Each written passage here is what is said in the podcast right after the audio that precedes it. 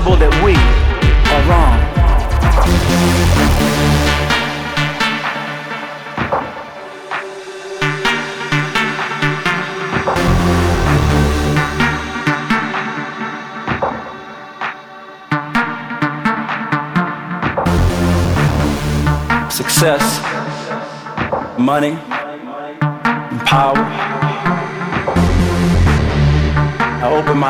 to see that all these gods were dead. I had been duped, hoodwinked, bamboozled. This time, the false savior was me.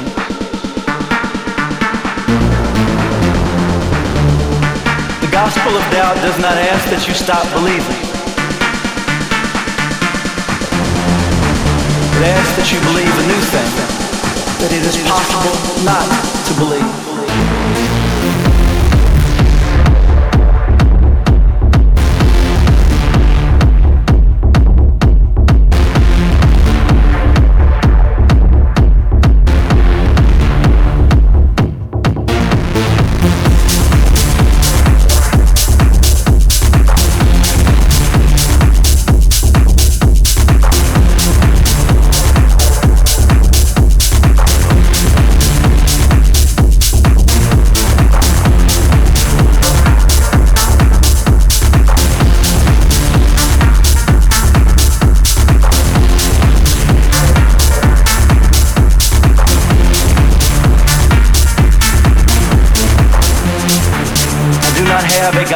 Faith to share with you today.